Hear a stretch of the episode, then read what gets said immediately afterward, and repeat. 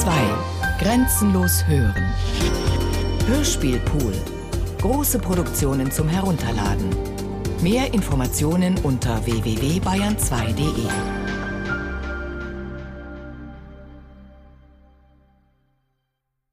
Herzrhythmusgeräusche von Thomas von Steinecker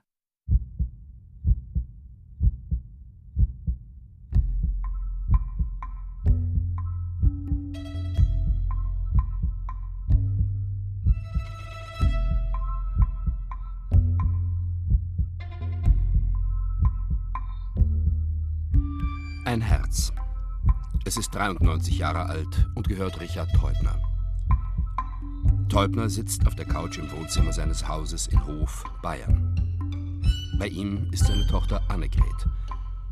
Es ist der 12. April 2010, 18.17 Uhr. In 57 Minuten wird Teubners Herz aufgehört haben zu schlagen. Ich geh mal und mach das Fenster auf. Lass mich das doch. Nein, nein, bleib sitzen, Anni. Ist doch kein Problem. Du kennst mich doch. Wenn ich was selber tun darf, dann weiß ich, dass ich noch zu irgendwas gut bin. Du spinnst ja.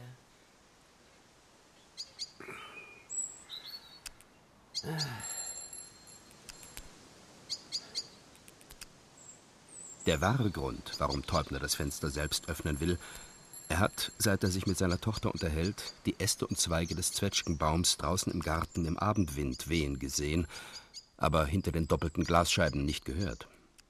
Der plötzlich starke Wunsch, das Rauschen des Baumes zu hören.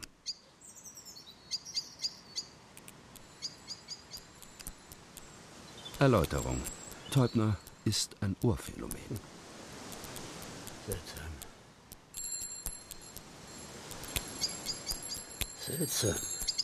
Ohrphänomene zeichnet aus, dass ihr Gehör in der Lage ist, leiseste Geräusche, Töne und Rhythmen aus der akustischen Umgebung herauszufiltern. Habe ich ja schon lange nicht mehr. Noturno für das Rauschen eines Zwetschgenbaums, eine Amsel auf Wurmsuche sowie eine Fahrradklingel, die der Jurastudent Peter Blom ohne zwingenden Grund aus reinem Übermut ertönen lässt, weil er gerade in den Semesterferien nach drei Jahren in Berlin für eine Woche am Stück in seine Heimatstadt zurückgekehrt ist und vor einer Stunde in einer Kneipe zufällig seine ehemalige Mitschülerin Barbara Lehner getroffen hat, die ihn in der Schule nie beachtete, während des Gesprächs jedoch offensichtlich an ihm interessiert war. Er sah es an ihren Blicken. Man hat sich zu einem weiteren Treffen morgen Abend verabredet. Wie damals ist das alles. Also dieser Birnbaum. Nein. Nein, nein, das war ein Zwetschgenbaum. Das war doch ein Zwetschgenbaum. Im Sommer pflückten wir immer die harten grünblauen Zwetschgen. Hart wie kleine Kiesel waren die. Dieser Zwetschgenbaum auf dem Firmengelände. Wenn das Wetter schön war, dann bin ich in der Mittagspause aus der Fabrikhalle gegangen und habe mich unter den gelegt und mein Butterbrot gegessen. Um die Zeit ist immer der Sohn vom Vorsteher gekommen. Wie hieß denn der noch? Der ist mit seinem schwarzen Fahrrad gekommen und hat schon von weitem geklingelt, damit der Pförtner für ihn die Schranke hebt. Mensch, wie hieß der noch, der Sohn? Der war damals so alt wie ich, so 14, 15 muss der gewesen sein. Ich bin einfach so dagelegen und habe die Augen geschlossen.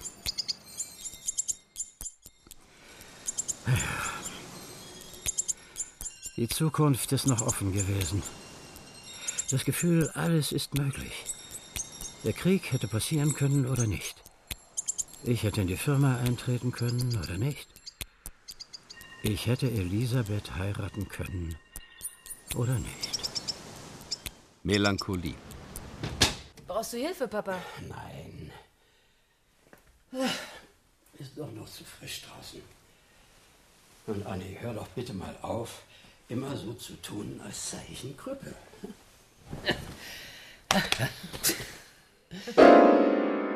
Der Knall eben. Annegret. Wie sie mit 14 Jahren keine Lust mehr hatte, Klavier zu üben, obwohl es sich ihre Mutter doch so sehr wünschte. Annegret, wie sie immer und immer wieder auf das Klavier eingehämmert hat.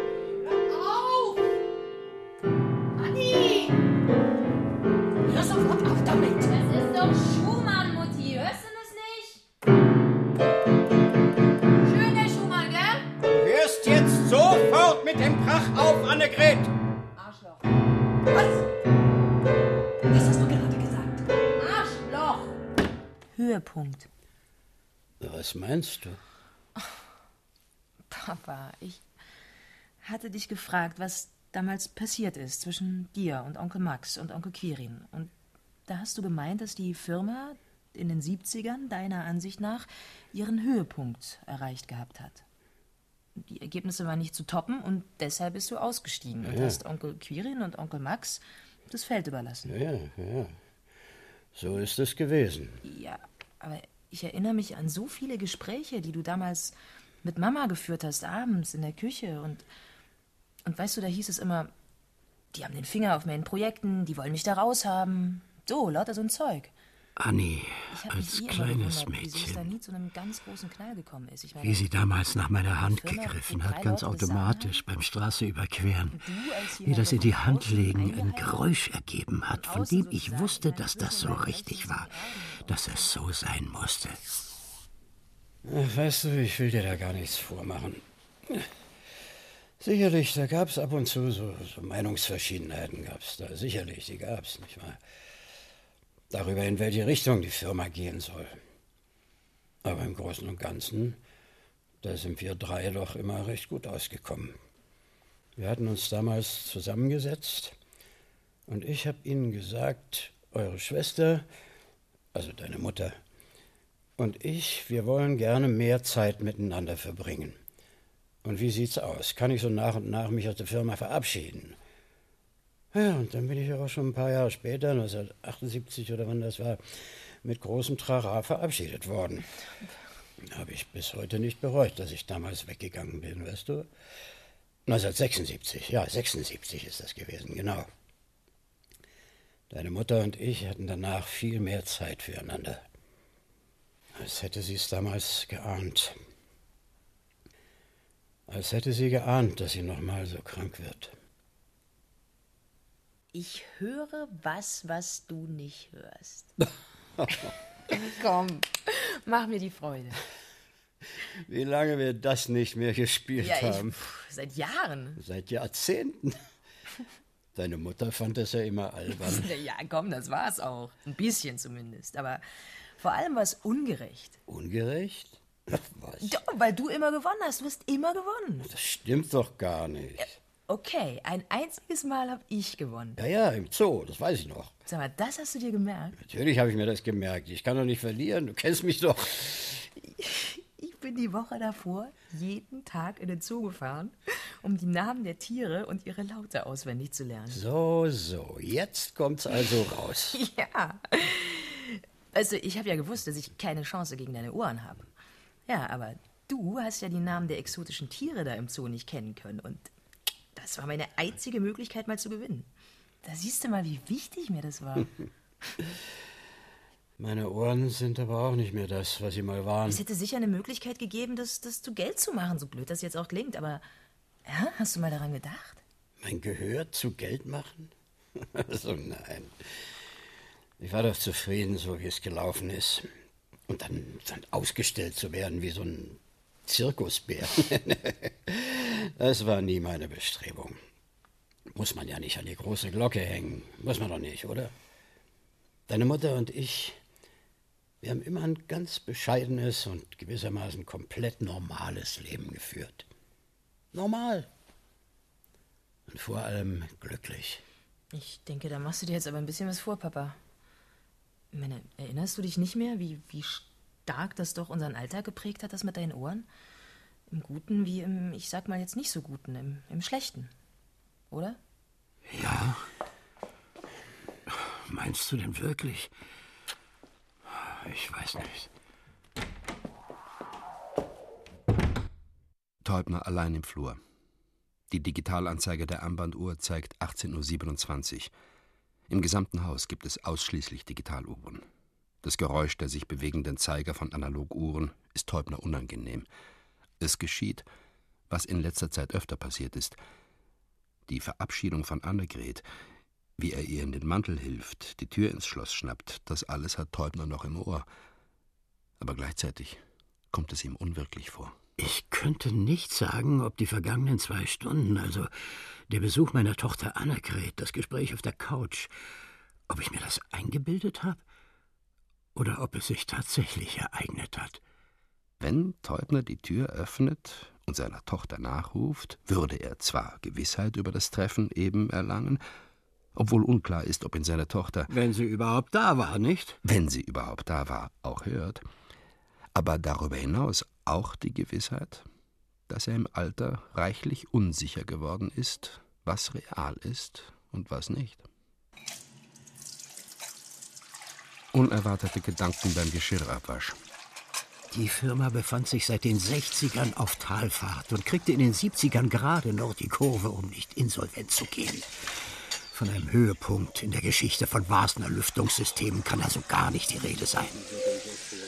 Ach, Richard Josef Teubner, warum befand sich die Firma auf Talfahrt? Daran war auch ich schuld. Quirin und Max wollten auf den internationalen Markt und stellten sich dabei sicherlich nicht sonderlich geschickt an. Aber hätten wir mehr in die Produktentwicklung gesteckt und nicht immer nur die Geräte angeboten, die ich selbst mit meinen beschränkten Mitteln gebaut habe, dann hätten wir sowas wie die Ölkrise 73 leicht wegstecken können. Ich war eben einfach nicht der klasse Entwickler, für den ich mich immer selbst gehalten habe. Im Nachhinein nicht logisch, dass Quirin und Max meinen Ausstieg ja, durchaus kam damals das Gespräch an diesem Julimorgen in Ihrem Büro trotzdem völlig überraschend. Ja, ein Schock. Es war ein Schock. Ich wollte doch nie raus aus der Firma. Die Firma war mein Leben. Ich habe mich zwar nie mit dem Max und noch weniger mit dem Quirin verstanden, diese Hallodris. Neidisch waren die, meine Güte dass da jetzt der Schwager kommt und ihnen etwas von ihrem wertvollen Firmenkuchen wegschnappt und diese Du hast doch unsere Schwester nur geheiratet, damit du was von der Firma bekommst. Wenn du sie wirklich lieben würdest, würdest du auch anders mit ihr umgehen. Das haben die tatsächlich gedacht. Und Elisabeth hat ja immer noch zu schlichten versucht. Für sie war es damals der noch viel größere Schock. Die Familie ist ihr weggebrochen. Zu ihren Brüdern ist ja kein normales Verhältnis mehr möglich gewesen, klar. Wie ich damals nach dem Gespräch mit Quirin und Max nach Hause gekommen bin. Und ich bin in die Küche gegangen und habe sie gesagt. Und sie hat gerade Geschirr abgewaschen. Intermezzo für ein klopfendes Herz. Frage. Wie ist es dazu gekommen, dass Teubner an diesem 12. April nach vielen Jahren wieder über die Vergangenheit nachdenkt?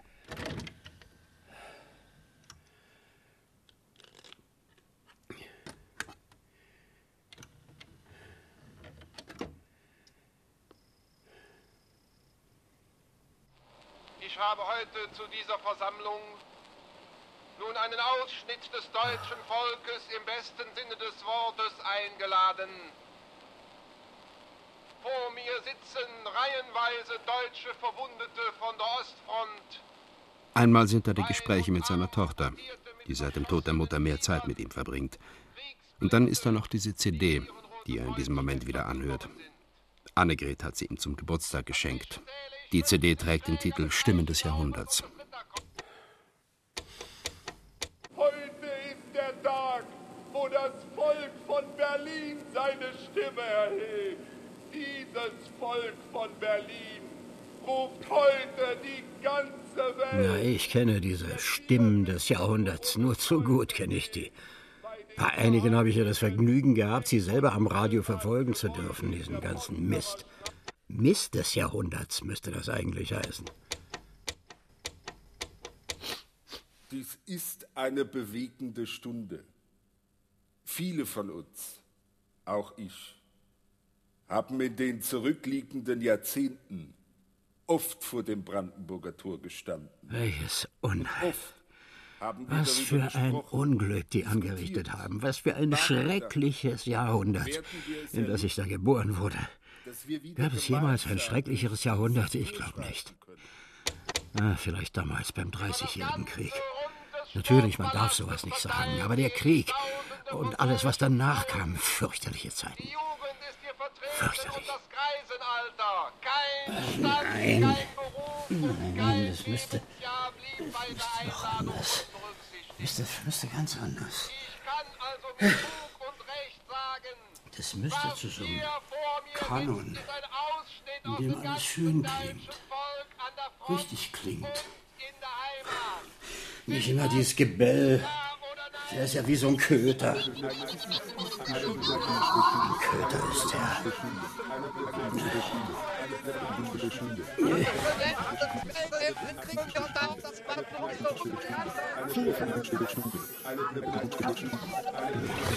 Das, das fügt sich nicht.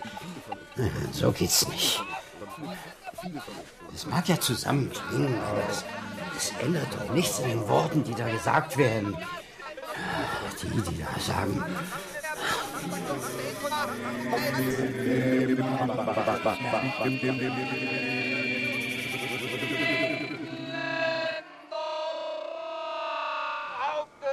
Moment, Richard Josef Träubner, jetzt konzentrierst du dich mal. So. Ja. Ja, jetzt geht's schon besser. Ist eigentlich ganz einfach, die ganze Chose zu ändern. Im Ohr.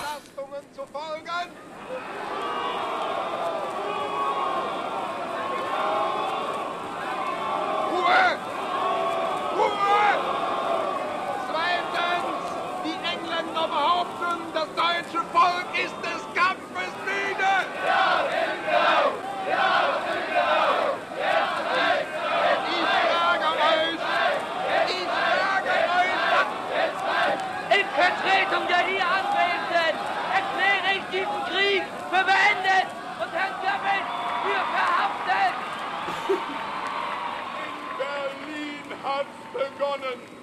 Vom Sportpalast aus und über den Alexanderplatz hinaus erhob sich der wahrlich heilende Sturm der Entrüstung der tapferen Berliner Bevölkerung und fegte die finsteren Machthaber fort. Geflügeltes Wort seitdem, in Berlin hat's begonnen. Wahlspruch der Studentenbewegung in den 60ern ebenso wie der Atomkraftgegner der 80er. Dann wieder bei der WM 2006, wo mit dem Sieg der deutschen Mannschaft beim Eröffnungsspiel im Olympiastadion der Grundstein für den späteren Titel gelegt wurde. Wir wurden doch 2006 Weltmeister, oder? Für mich ist das eine der glücklichsten Stunden meines Lebens, weil ich als Deutscher spüre, dass ich hier in Berlin mitten in Deutschland bin, dass wir hier zu Hause sind, Also kennen wir es. dass wir alles Dass ich mir das jetzt noch mal die anhöre. Gemeinsamkeit der Deutschen. Hat doch keinen Wert. Im Wohnzimmer, wie überhaupt im ganzen Haus, befindet sich alles an seinem festen Platz. Zum Beispiel steht der Sessel genau so weit vom Wohnzimmertischchen entfernt, dass Teubner ohne anzustoßen dazwischen hindurchgehen kann. Größeres Unbehagen, wenn diese Ordnung verletzt wird. Für ihn ergibt diese Ordnung in den Zimmern und die Geräusche, die sich daraus herleiten, eine Art Sinfonie. Eine Alltagssinfonie. Wenn alles wie geschmiert läuft, reibungslos läuft, ohne größere Aufregungen, wie der Motor einer Maschine, dann stimmt der Tag. Dann ergibt es sich Setzen, das Manövrieren zwischen den Möbeln, dann ergeben die Schritte und jede Tätigkeit einen Rhythmus. Und die Geräusche kleine Melodien, etwas, woran man sich halten kann, nicht wahr?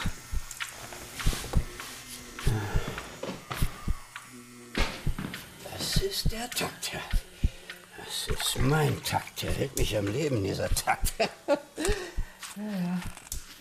Wie so ein Herzschrittmacher.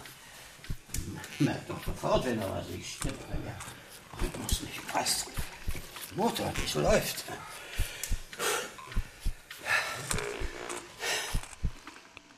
Beispiel Alltagssinfonie zwischen 10 und 11 Uhr morgens, ein Teil des ersten Satzes. Inklusive einer durch das Gurgeln des Wassers ausgelösten Erinnerung daran, wie Elisabeth und Richard Teubner ihre Tochter badeten, als sie noch ein Baby war. Ganz vorsichtig. Sie? Ja, gut machst du das. Ja, aber heute ist mal besser für mich. Ja. Das ist mal besser für dich. Sonst, das kennt man doch, wie das ist. Der ist verwirrt, Der ist krank, was weiß ich. Und dann heim. Ab ins Heim. Der Zwiespalt zu Hause, wenn seine Frau und Tochter das Insistieren auf der akustischen Ordnung der Dinge als Tick abtaten. 24. Juli 1967, 17.32 Uhr. Anni, kannst du bitte nicht immer die Gegenstände im Wohnzimmer verräumen? Mann, ich wohne doch auch hier, oder? Annegret. Spinnst doch. Annegret. Ach, Mäuschen, du weißt doch, dein Vater meint das nicht so. Aber du lässt wirklich immer alles rumliegen, Maus. Früher habe ich mich die meiste Zeit zu Hause in mein Büro zurückgezogen, weil ich das ganze Gewerke von Elisabeth abends nur schwer ertragen habe, auch wenn sie nichts dafür konnte. Allerdings habe ich seit meinem Ausscheiden aus der Firma mein Büro auch nicht mehr betreten. Vor meinem inneren Ohr weiß ich gleichwohl sehr genau, wie die Stille dieses Büros klingen würde.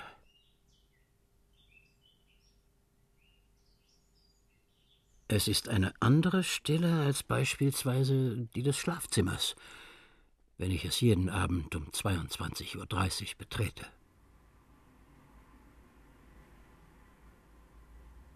Die Stille eines Bettes und eines Kleiderschranks unterscheidet sich ja erheblich von der von Motoren. Das eine ist die Stille von Stoff und Holz, das andere die Stille von Metall und in meinem ehemaligen Büro steht immer noch eine Menge davon. Axialgebläse für Tageslichtprojektoren, Miniatur-Radiallüfter zur Gehäusekühlung, Zentrifugalventilatoren, Tangential- oder Querstromventilatoren und einfache Deckenventilatoren. Früher habe ich hier im Büro die meiste Zeit des Tages verbracht und Ventilatoren repariert und entworfen. Ein Winterabend im Jahr 1931. Teubner saß im Keller neben seinem Vater, der für die Firma ein paar hundert Meter von ihrem Haus entfernt als Entwickler arbeitete. Wasner Lüftungssysteme. So, und das musst du hin. Du willst jetzt das Radl, wenn du das da herschraubst, ja, da, da, jetzt probier's einmal.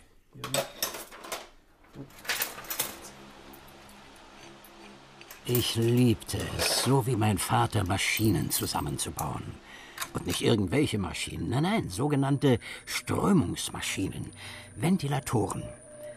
Diese Erregung, wenn ich die Drähte, Schrauben und Schaufeln zusammensetzte und dann obendrauf das Gehäuse, so und so.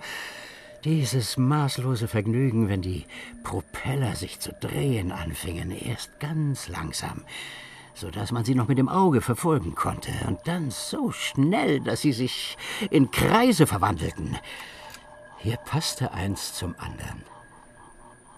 Hörst du das? Ja, sehr gut. Also das hast du wirklich wunderbar wieder hergerichtet. Ja. Aber hörst du das nicht, Papa? Wie das quietscht. Ganz leise. Hör doch mal. Da. Jetzt hat er das schon wieder gemacht. Aber nein, Richard, das ist doch wunderbar so. Da müsst ihr doch gar nichts mehr dran machen, damit er besser läuft. Da ist nichts. Aber der Luftdurchsatz wird vom Schrägventil blockiert.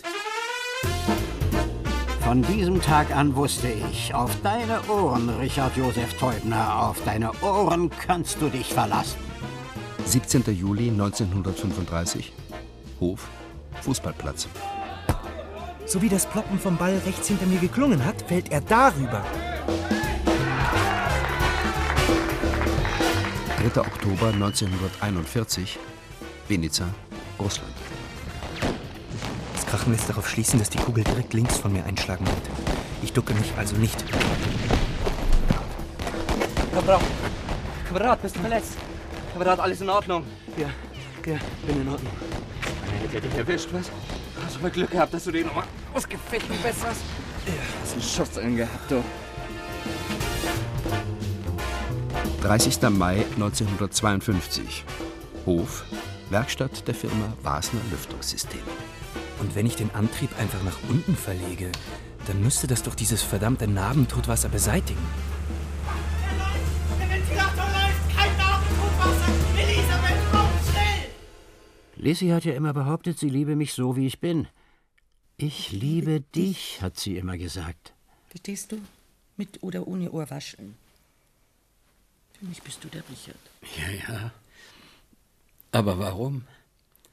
Aus was für einem Grund? Gut, sie hätte sicher gesagt, Weil mich weil mich keiner keiner so so kennt kennt wie du, Richard. Richard. Weil- weil ich ich bei dir nichts, bei dir mehr, nichts mehr erklären erklären muss, weil du weil meine meine Brüder und die Brüder Firma kennst und weißt, was sie mir weißt, bedeuten, weil mir bedeuten. Ja, wenn ich sage Baum, wir beide sofort an den Birnbaum vor der Werkshalle denken, unter dem wir so oft gelegen haben und unter dem wir so oft gelegen haben. weil ich mich auf dich verlassen kann, Richard. Weil du eine ganz treue Seele bist. Naja, und wegen deiner schönen nussbraunen Augen, wie du mich ansiehst, es, als würdest du in mein Herz hineinschauen. Ja, sicher, du hast auch schöne Ohren, aber ob du Sachen hören kannst, die sonst keiner hören kann, weißt du, das ist doch gleich. Wichtig ist, dass du ein gutes Herz und nicht, dass du ein gutes Ohr hast, Richard. Entschuldigung. Aber sagen Sie würden Sie denn dann behaupten, dass Ihre Frau, dass die also richtig ermessen konnte, was diese Begabung für Sie selbst so bedeutet hat? Was? Nein. Das hat sie eigentlich nur so als, als Witz betrachtet. so als Gag, wie die jungen Leute heute sagen. Für, für mich war es eben wichtig beim Maschinen zusammenbauen, ja.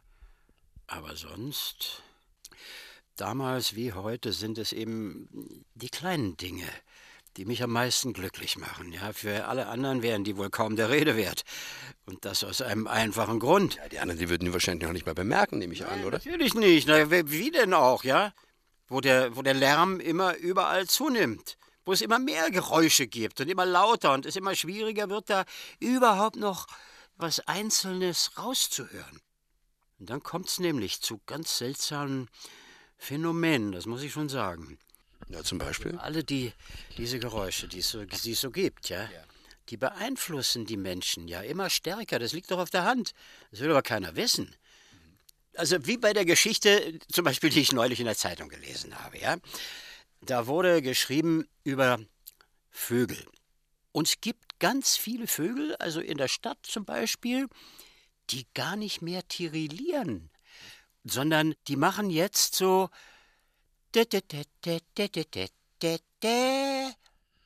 Ach so, wie, wie, wie, beim, wie beim Handy, oder Ja, was? genau. Ja, und unser Körper, der pfeift eben auch so dies und das nach, was da so an Tönen auf ihn zukommt. Ist ja logisch. Das ist ein interessanter Gedanke.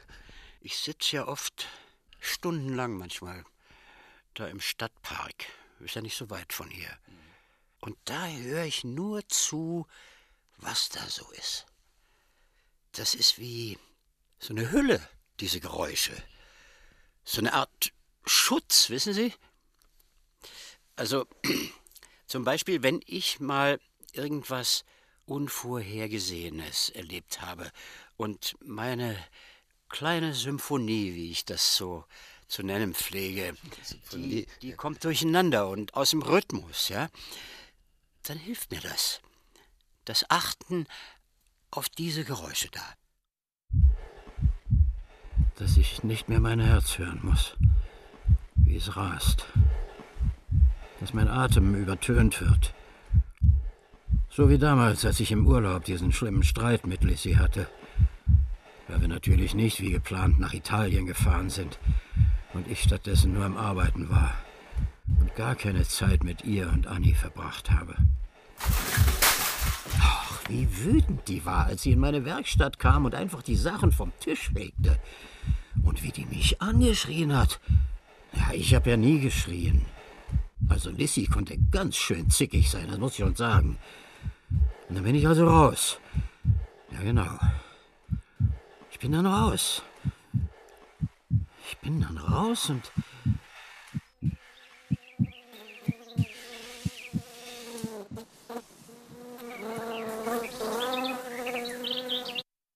Die wichtigsten Geräusche in meinem Leben.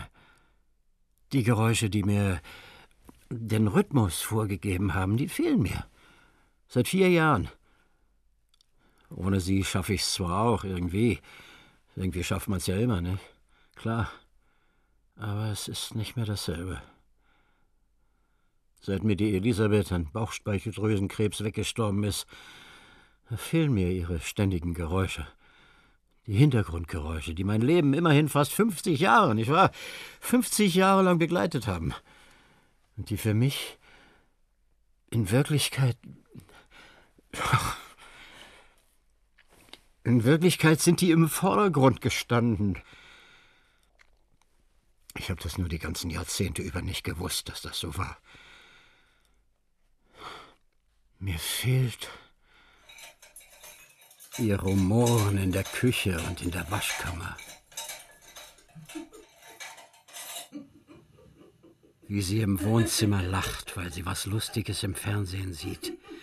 Während ich nebenan im Büro über meinen Apparaten sitze, musste ich immer mitlachen.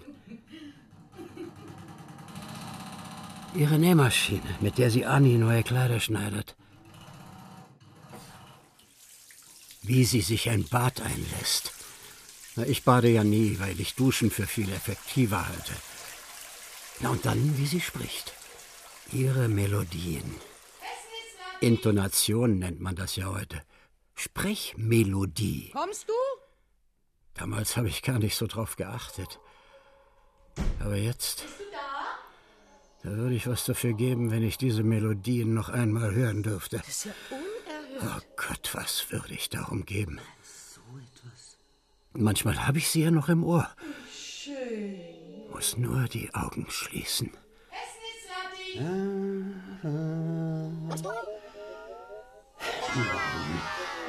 Nein, nein, hör auf damit, Richard Josef Teubner. Reiß dich zusammen. Ist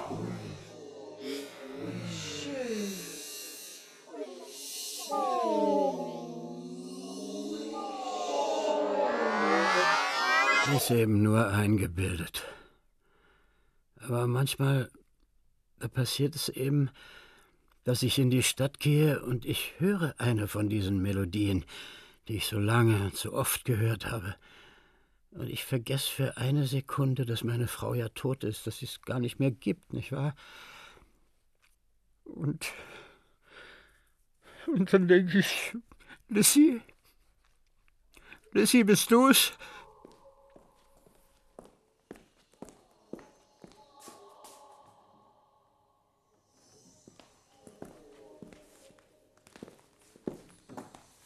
Wie sie durchs Haus ging, immer, auch im Alter noch. Leicht federnd und doch geerdet, mit den Zehen voran auftretend. Voll Elan und dabei doch hinreißend elegant. Auch am Schluss übrigens noch.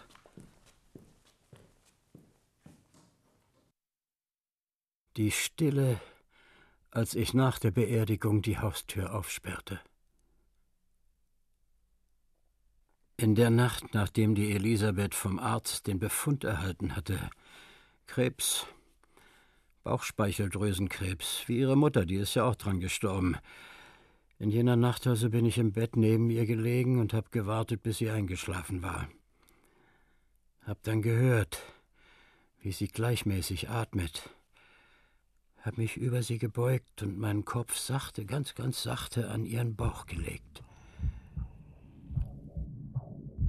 Zunächst habe ich da das gehört, was mir nach so vielen Jahren der Ehe nur zu gut vertraut gewesen ist, was mir lieb war, nicht wahr?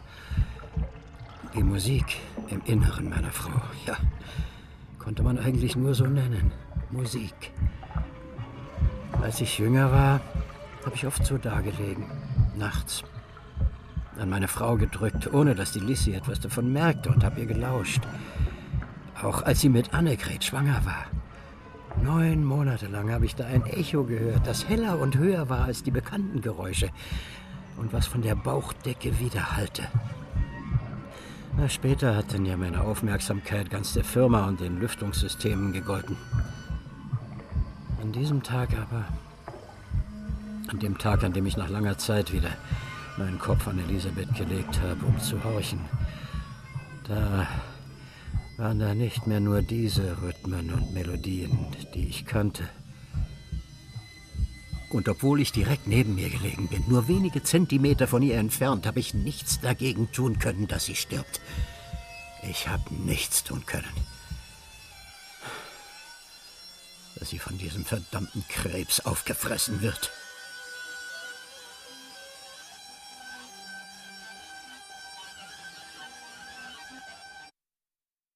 Alles war gut, solange Elisabeth lebte. Die Sommer, die wir in unserer Jugend auf dem Gelände der Firma verbrachten. Sie, die Tochter des Chefs, ich, der Sohn seines besten Ingenieurs. Diese Sommer waren die glücklichsten meines Lebens. Als ich endlich nach dem Krieg den Mumm hatte und bei ihrem Vater um ihre Hand anhielt, so aufgeregt war ich nicht mal im Krieg in Russland. Äh, wie hat er denn reagiert, der Herr Wasner? Waren Sie denn überhaupt adäquat oder so in, von Ihrer sozialen Stellung her? Ich meine, wa- waren Sie da so das, was er sich vorgestellt hat für seine Tochter? Was er sich so vor. Also, ich weiß nicht, das, ist, das lässt sich heute schlecht sagen, aber der Wasner, der hat meinen Vater sehr geschätzt. Ja, okay. Ja, und dann hat er Ja gesagt, weil er gesehen hat, dass Elisabeth mich liebte. Na, und er, er hat seine Tochter ja über alles geliebt, viel mehr noch als seine Firma. Und ihre Brüder, der Quirin und der Maximilian, die so peu à peu die Firma übernahmen, die sahen das ja ein bisschen weniger euphorisch. Sie haben sich ja dann da gar nicht unterkriegen lassen, ne? Natürlich nicht, nein, nie. Ich war ja auch ein überaus fähiger junger Mann, wenn ich das so sagen darf. Jedenfalls, was so das Technische angeht. Ja, und so kam es, dass ich ganz schnell die Leitung der Forschungsabteilung des Unternehmens übertragen kriegte. Ja, sogar meine Schwäger, die mussten zugeben, dass sie da wohl eine Fachkraft besaßen, die sich auch im nationalen Vergleich sehen lassen konnte. Und später dann? Ende der 60er sind ja dann so Sachen aufgekommen wie integrierte Schaltkreise und Mikrochips. Die machen ja überhaupt kein Geräusch, die Dinger. Nee, nee, stimmt, ja. ne? ja, nur so, ein- so ein hohes Summen, so.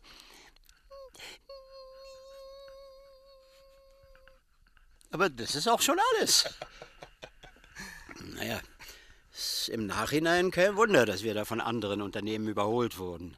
Mir hat dafür einfach das Feingefühl gefehlt, mit diesen, diesen kleinen Metallplättchen umzugehen, wissen Sie. Aber damals, in den 50ern, wir konnten es uns sogar erlauben, im Radio eine kleine Werbung zu platzieren.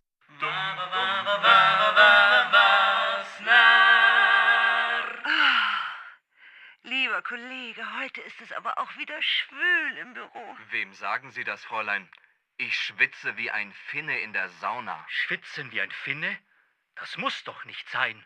Sie da, gnädige Frau, gnädiger Herr, schalten Sie mich doch einmal an. Nur ein Klick und. Nein, Herr Kollege, sowas. Spüren Sie diese angenehme Kühle? Himmlisch. Ein elektrisch erzeugter Lufthauch. Ein Wunder der Technik. Außerdem bin ich regulierbar.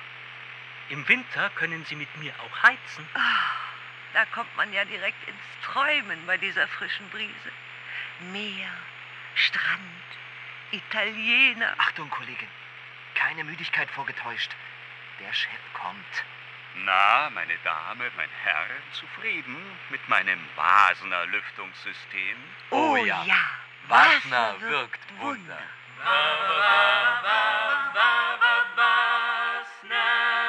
Scheiße. Richard Josef Träumer, jetzt reiß dich zusammen. Denk jetzt an was anderes. Die Erinnerung an diesen Abend im April 1969. Es war ein unguter Tag in der Firma gewesen. Ich hatte Jahre zuvor durchgesetzt, dass Wasner weiterhin seine Maschinen selbst entwickelte und nicht von anderen Anbietern bezog, trotzdem meine Schwäger dagegen waren. Das hatte aber zur Folge, dass nach und nach die Konkurrenz an Wasner vorbeizog, weil sie weniger Geld für Forschung ausgeben mussten und meine neuen Produkte qualitativ nicht mit jenen aus dem Ausland mithalten konnten. An diesem Tag hatte ich vor meinen Schwägern meine Fehler eingestehen müssen. Das Schlimmste aber kam erst noch. Lass mich! Nein, lass mich los! Wenn ich das will, dann mach ich das auch! Meinst du, dass ich deine Sklavin bin? In diesem Scheißkampf bin ich deine Sklavin, was? Gott, oh Gott, was ist denn los? Jetzt sei doch. Vorgeschichte. Elisabeth Teubner hatte im Jahr davor eine Boutique für von ihr selbst geschneiderte Mode in der Innenstadt eröffnet. Ich kann mich noch gut erinnern, wie sie das damals begründet hat. Ich habe da so Ideen für eigene Schnitte. Wenn du dir die Sachen ansiehst, die es in den Geschäften zu kaufen gibt, die großen Marken meine ich. Also, Richard, du kennst doch die Sachen, die ich in meiner Freizeit nähe. Mhm. Was denkst du denn? Meinst du, die Leute würden das kaufen? Hm. Naja, schon. Richard, jetzt pass mal auf. Ich möchte das mal ausprobieren. Also, wenn das mit dem Laden nicht klappt, dann, dann hat es nicht sollen sein. Aber ein Versuch ist es wert, oder? Jetzt, wo Annegret bald aus dem Haus ist? Jetzt oder nie, würde ich sagen. Genau, jetzt oder nie. Äh, Moment, nein, nein, nein, nein, nein, nein, da, so stimmt das nicht. Nein, nein, so haben wir das nie besprochen. Das, das, das habe ich mir jetzt nur eingebildet, oder? Es gab doch dieses eine Mal, diese Nacht, wo sie mir erklärt hat, warum die Boutique und so weiter. Weißt du, Richard, ich ertrag das nicht mehr, weißt du? Mhm. Jahrelang habe ich mich aufgerieben zwischen dir und meinen Brüdern. Immerzu soll ich vermitteln. Ich liebe ja auch euch alle drei, aber ich ertrag das nicht. Ich kann das nicht mehr, Richard. Dieser ewige Kleinkrieg zwischen euch und ich immer dazwischen. Und dann. Du bist immer so kühl, Richard. Kühl? Wie meinst du das? Ja, mit deinem Tick von wegen die Ordnung im Haus. Nichts darf verrückt werden, alle. Immer zu einer festen Uhrzeit. Weil dir das sonst im Ohr weh tut. Dann wunderst du dich, dass es Annie hier nicht mehr aushält. Aber entschuldige mal, das ist nun mal wichtig für mich. Ihr hört es ja nicht, aber ich, ich habe nun mal diese Sache mit dem Gehör. Und ich habe mir das nicht ausgesucht, so ist es nun mal. Und ohne das wäre ich nie in der Firma so weit gekommen. Dann hätten wir jetzt auch nicht das Haus. Aber das ist doch eine Ausrede. Und das weißt du sehr gut, Richard. Du hättest es auch ohne dein Gehör zu etwas gebracht. Als ob das alles ist, was dich ausmacht. Ich, ich kann dir jedenfalls sagen, dass ich dich nicht wegen deinem Gehör geheiratet habe. Dass Annegret ihren Vater braucht. Einfach nur ihren Vater, egal ob er gut hört oder nicht. Also manchmal frage ich mich, ob du überhaupt verstehst, was ich alles für euch tue und wie ich mir... Es reicht, Richard, es reicht. Ich halte das nicht mehr aus. Ich halte das nicht aus. Ich sag dir jetzt was. Ich werde nicht mehr zwischen euch vermitteln, zwischen dir und meinen Brüdern. Und wenn ihr euch die Köpfe einschlagt, ich werde auch nicht mehr hier zu Hause das Weibchen spielen. Das bitte dieses Weibchen spielen, was ist denn das für ein Ausdruck? Miete jetzt in der Stadt einen Laden und eröffne da ein kleines Geschäft. In der Rösner Straße. Bitte? Ich muss auch mal etwas anderes tun, Richard. Mein ganzes Leben habe ich für dich und für meine Brüder geopfert und Annegret habe ich. Die, die haben wir dabei fast verloren. Ich meine, schau sie dir an, kaum dass sie uns noch etwas erzählt. Ich werde ein kleines Geschäft mit Kleidung eröffnen und mich mehr um Annegret kümmern. Du spinnst ja. Aber Lissy zog das durch, hatte immer ihren Kopf. Ich habe das dann auch bewundert, wie sie das durchgezogen hat. Aber es ist eben auch absehbar gewesen, dass es nicht klappen würde. In Hof. Ein Modegeschäft in Hof, also bitte. Und an diesem Samstag im April, da musste Lissy nach Wochen, in denen sich kein einziger Kunde in ihre Boutique verirrt hatte, einsehen, dass ihr Projekt mit fast 50 Jahren ihrem Leben noch mal eine neue Wendung zu geben, dass, dass die Boutique gescheitert war. Ich hatte Lissy wie immer von meinen Problemen mit ihren Brüdern erzählt und dann habe ich Was bin ich angeschaltet. Da ist sie ins Zimmer gestürzt. Nein, getorkelt ist sie. Und es hat sich herausgestellt, dass sie in all der Zeit hinter ihrer Maske tatsächlich ein Geheimnis hatte. Sie trank. Meine Frau trank. Der Schuldige für all das Unglück in der Firma und in meiner Familie, das wurde mir damals bewusst, obwohl ich den Gedanken daran schnell wieder zu verdrängen versuchte. Der Schuldige, der war ich. Vernünftig, Lissy. Los! Was soll denn das Nein, lass jetzt? mich los! Oh, du bist ja völlig betrunken. Doch alles gut! Du Geht bist doch alles prima! Lissy. Hab dich mal nicht so Elisabeth! Raus! Mama, Mama! Was soll das? Sag mal, hör auf, hör auf! Der Schuldige bin ich. Zweites Intermezzo für ein stolperndes Herz.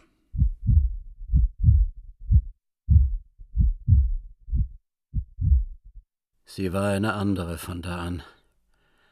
War eine andere, ja. Wir redeten damals, wir sprachen alles an, die Probleme zwischen mir und ihren Brüdern zu stehen, das Scheitern ihres Geschäfts, Annegret, alles. Sie hörte nicht ganz auf zu trinken, aber sie schränkte sich sehr ein, bemühte sich. Auch weil sie sah, dass ich mich bemühte. Aber trotzdem. Vorwürfe. Dass ich Annie immer zurechtweisen musste, wenn sie mal zu spät nach Haus kam. Warum habe ich das nur gemacht? Annegret? Hätte doch auch niemandem geschadet, wenn es mal nach einer Verabredung später wurde. Du schläfst schon. Hey, ich, ich war ganz leise. Aber du weißt doch, dass ich das höre, wenn ihr noch vor der Tür redet. Und morgen früh muss ich wieder arbeiten und krieg keinen Schlaf. So ist das nämlich. Bla, bla, bla. Du weißt doch, dass ich aufwache, wenn du zu so einer Zeit nach Hause kommst. Egal wie leise du bist. Kannst du nicht mal ein bisschen Rücksicht nehmen? Mensch, Annegret, wie alt bist du eigentlich? Ja, Entschuldigung, Entschuldigung, Entschuldigung. Ich wohne halt auch hier. Ich meine, entschuldige, dass ich lebe. Vorwürfe. Zweiter Satz. Lissy? Ja, was denn, Schatz? Sie sagte Schatz. Lissy, du weißt doch, dass mich das stört. Dass wenn du die Nähmaschine auf Stufe 3 stellst, dass ich dagegen allergisch bin. Dass dann die Nadel dieses Geräusch macht. Kannst du bitte nur mit Stufe 1 und 2 nähen? Ihr Gesichtsausdruck damals. Freude, dann Enttäuschung. Und da ist noch was. Wie oft habe ich dir schon gesagt, dass ich das Geräusch von 80 Watt Birnen nicht ertrage? Das tut mir in den Ohren weh. Aber Richard. Das kann sich keiner vorstellen, wie das in den Ohren schmerzt. Warum kann keiner in diesem Haus auf mich Rücksicht nehmen? Warum habe ich das damals gesagt? Warum? Im Nachhinein, wenn ich mich recht erinnere, waren alle Alltagsgeräusche, die ich so geliebt habe, das Lachen meiner Frau, ihr Rumoren in der Wäschekammer, ihre Schritte und so weiter, dann war das doch immer schon begleitet von so einem Ton. Das, das hat alles ein Ton begleitet. So, so ein Missklang. Den hätte ich doch hören müssen. Den hätte ich doch schon viel früher, also den hätte ich doch hören müssen.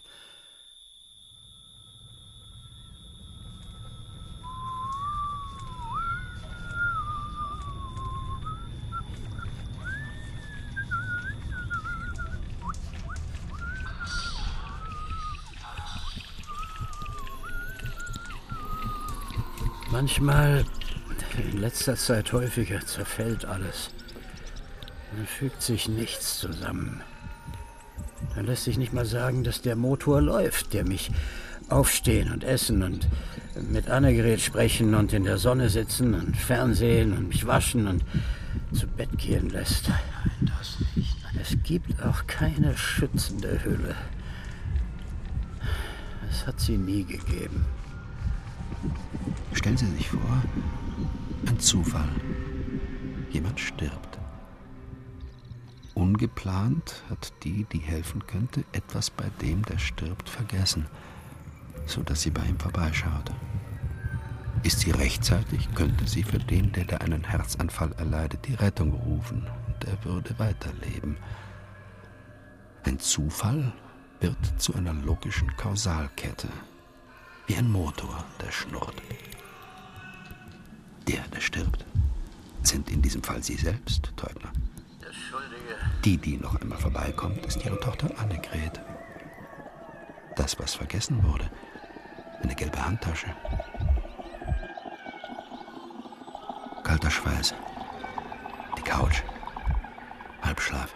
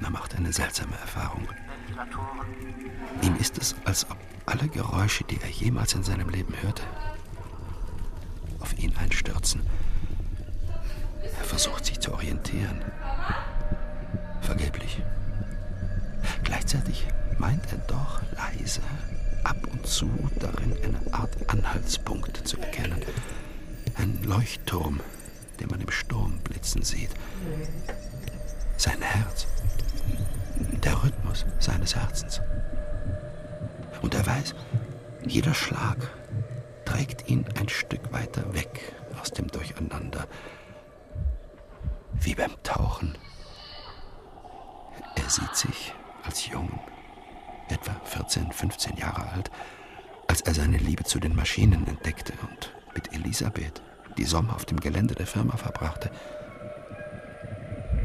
Und Teubner taucht durch die Dunkelheit, Zug um Zug, Schlag um Schlag. Es kostet ihn große Kraft und Überwindung. Seine Beine sind zu kurz. Papa? Papa? Hörst du mich? Sag doch was!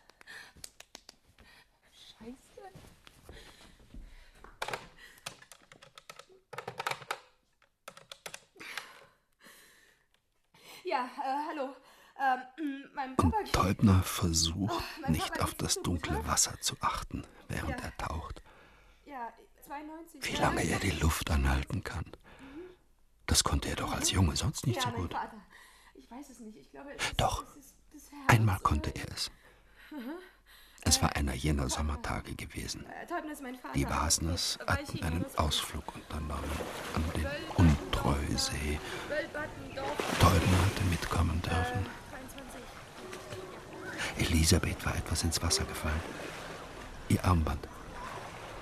Teubner war danach getaucht. Ganz tief unten, am Grund des Sees, hatte es gelegen. Zwischen Schlingpflanzen. Teubner konnte fast nichts sehen. Warum? Ich, meine, ich, ich, hätte, ich hätte ihn einfach nicht alleine lassen dürfen. Ihm war schon den ganzen Tag so übel und ich habe doch Nein, gedacht, Frau dass Weichinger, Sie haben alles richtig gemacht. Glauben Sie mir. Bitte regen Sie sich jetzt nicht auf, so helfen Sie Ihrem Vater nicht. Es ist der 14. August 1932. Alles ist möglich. Die Zukunft ist offen.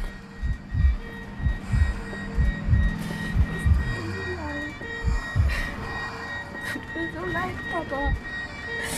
Ich, ich wollte dich noch. Ich, ich, ich wollte dir doch noch. Drei, Defibrillator, machen Sie schon schnell. Drei, zwei, weg. zwei. Und er hat keine Angst mehr. Gleich wird er auftauchen.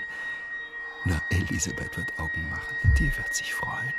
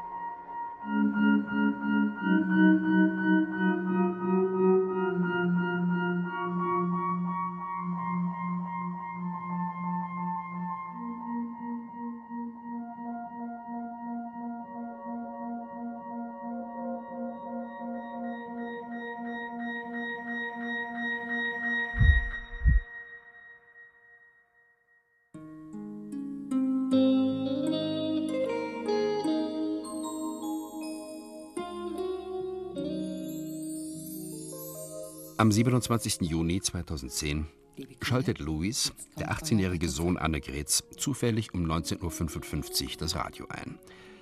Mit einem Schlag erinnert er sich daran, wie er das Betthupferl bei seinen Großeltern immer hörte und danach ins Bett gebracht wurde.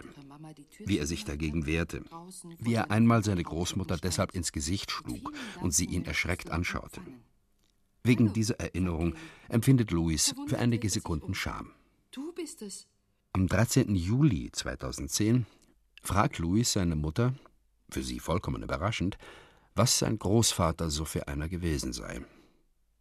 Annegret hat schon den Mund geöffnet, um zu antworten, doch in diesem Moment will ihr nicht der rechte Ausdruck einfallen, der ihren Vater treffend beschreiben könnte. Sein genaues Gehör, das hat ihn vor allen anderen ausgezeichnet. Aber gab es zum Beispiel spezielle Geräusche, die ihn charakterisieren würden? Annegret versucht, sich eines dieser Geräusche wieder ins Gedächtnis zu rufen. Aber da ist nur Stille. Am 6. Dezember 2010 hört Annegret bei einer Vorsorgeuntersuchung, bei der ihr der Arzt mit einem kalten Stethoskop den Brustkorb abtastet, ihr eigenes Herz schlagen. Sie hat mit einem Mal ein Bild vor Augen. Ihr Vater und sie, damals im Wohnzimmer, wie er gestikuliert beim Erzählen, wie er lacht und seine altersfleckigen Hände auf die Sessellehne legt. Es ist ein sehr klares Bild. Annegret würde es gerne noch länger betrachten. Sie lächelt. Doch der Arzt hat sein Stethoskop schon wieder beiseite gelegt. Annegret konzentriert sich darauf, was er gleich sagen wird. Das Bild ist verschwunden.